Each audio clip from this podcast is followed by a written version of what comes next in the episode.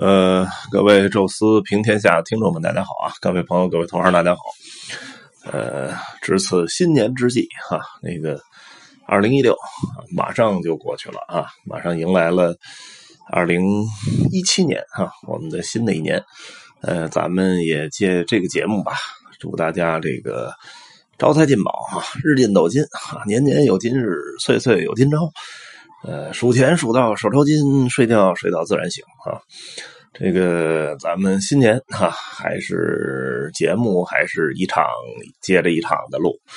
呃，咱们这一期呢，聊点什么呢？正好，呃，昨天把这个签证啊，包括护照啊，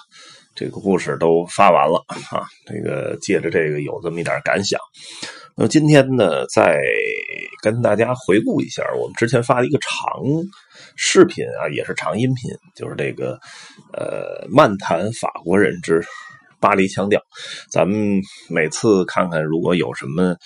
呃这种聊大长视频的时候，经常因为容易有遗漏啊，因为我这个提纲做的不太完善。呃，还是属于这个，现在还是属于娱乐阶段啊，所以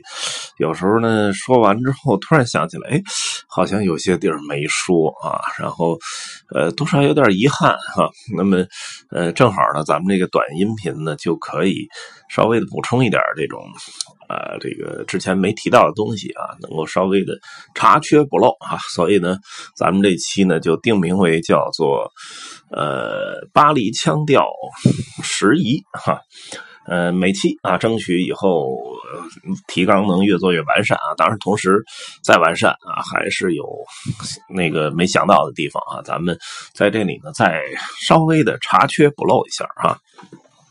话说呢，咱们上一次那个长音频的时候啊，说到的呃有几点，比如说巴黎的首先的时尚的鉴赏能力特别好，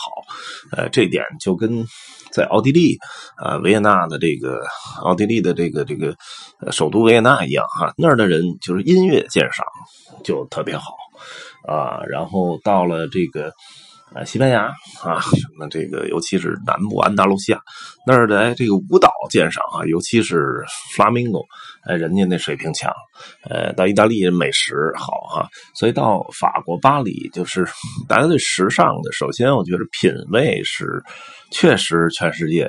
我觉得这个无出其右的啊，确实是非常非常高。呃，头一阵刚举办完的维密大秀啊，维密是一个美国的一个内衣品牌啊，那个每年的大秀确实是呃非常受欢迎，也是全球关注。呃，那。今年都给挪到巴黎的大皇宫、小皇宫啊！每年的春春季春装、哈秋装，各个大品牌的这个春秋装的发布会。也都是以巴黎为主啊，所以这儿的人可能就是看多了，包括明星都看多了。中国现在每年那个什么呃，这个这个时装发布会啊，中国也经常会去一些明星去观观看啊，包括经常顺手的在巴黎在那河畔拍拍大片什么的。所以就是拍电影的人也多啊，拍各种时尚大片的人也特别多，所以导致于巴黎好像很多人都。已经不再去围观了啊，就是司空见惯啊。呃，说白了呢，就是不感冒哈。这个呃，我曾经在巴黎，好像真看过一个明星拍写真，好像不是高圆圆，就是刘诗诗。呃，然后周围围着一点点的华人。呃，老外一个没有啊，走过路过这个匆匆忙忙的，然后瞥一眼就走了，就是可能在他们看来，这个世界各国吧，明星实在太多了，真没什么可瞧的，就跟你在那个北影厂里边。呃，如果那个就是在北影厂那宿舍租房一样，你走过路过看见那些片场什么的，可能你看习惯了，明星啊大腕儿也就瞥一眼，匆匆而过。呃，大概巴黎就是这种状态。呃，有一种就是，呃，站在世界最顶峰向下扫的那种。俯瞰苍生的那种感觉啊，就是尤其在时尚啊、品味啊、明星啊这一块呃，另外一个我觉得腔调上可能需要补充的，就是由于法国对世界的很多事儿都有影响，包括它的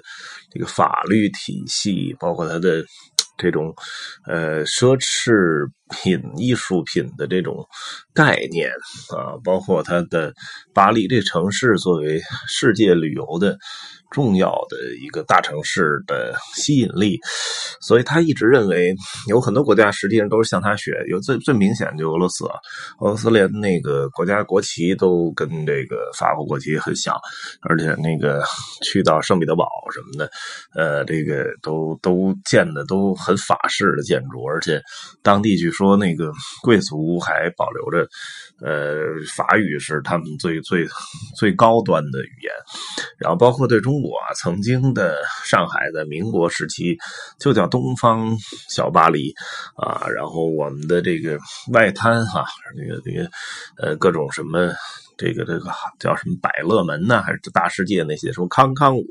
啊，都是完全移植巴黎的那个那种晚会啊，这种这种夜场秀。所以巴黎对世界的影响其实非常非常大。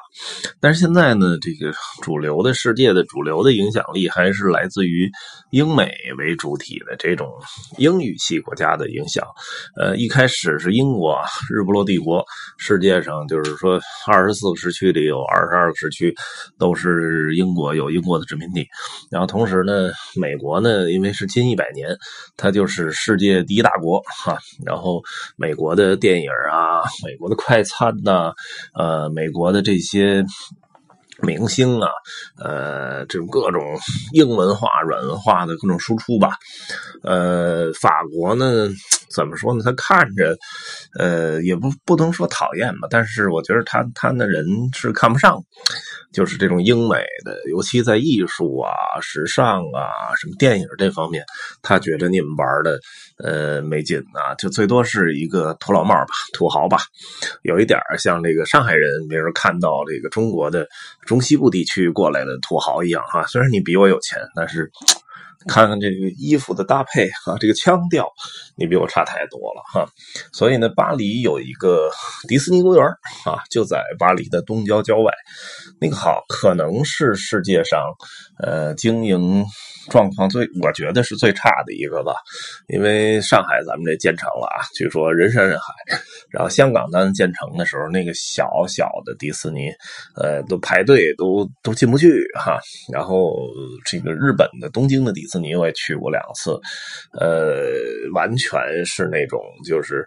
本地人就够够折腾了，就是本地人都呃全在里边扎着啊，就日本人对美国文化特别崇拜，洛杉矶的也好，奥兰多的。也好，都非常的受欢迎。而巴黎的，呃，虽然人也不少吧，但是我也仔细观察了，就是，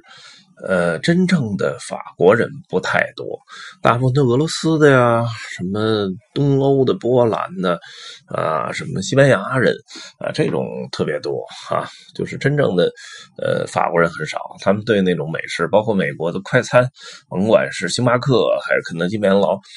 也有不少啊，毕竟是世界性城市啊，像这个巴黎。但是，呃，你找就是也不多哈。如果同比。同同类比较什么法兰克福啊，什么这个这个呃哥本哈根呐，什么罗马呀，好像法国就挺少的啊。这个呃当地人对这种快餐吧，什么汉堡包啊，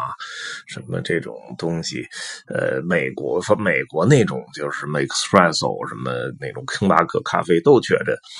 格调太低哈，包括法国人看美国电影也是，就是因为世界第一的这个呃电影节是戛纳电影节啊，就是它是第一第一位排名世界第一位的国际电影节，呃，什么奥斯卡那是一个国内电影节哈，然后美国呢就是好莱坞地区生产的这个各种各样的电影哈，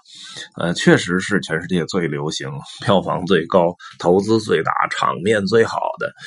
但是巴黎人总觉得那也跟肯德基、麦当劳一样，就是有钱，你砸钱，然后做出了一个工业产品，那个绝对不是艺术品。而法国那个电影呢，也可可能跟他本身的这个投资规模有关啊，确实没那么富裕，呃，但是他依然。特立独行的做着自己很独立、很有艺术成就感的这些电影哈，呃，所以每年电影节，包括时不常的流出一部法国电影，非常的有那种艺术情怀吧。所以，呃，我觉得这些，呃，不遵从于英美的那个现今最流行的方式，依然过着自己很法式的生活的，和自己拥拥有自己很独特审。美眼光的，呃，这种状态吧，我个人觉得也可以叫巴黎腔调啊。这个是呃，有关于那个长音频，呃，漫谈法国人之巴黎腔调当中，我可能现在想到的遗漏的一些，呃，我觉得遗漏的一些部分吧。那么这里给大家补充补充哈。那么等下一期。呃，叫做浪漫情怀，呃，还是说法国人呢哈，可能也会漏掉一些东西，呃，回头给大家呢在这里的再继续说，呃，最后呢还是祝各位啊新年快乐，咱们明年再见。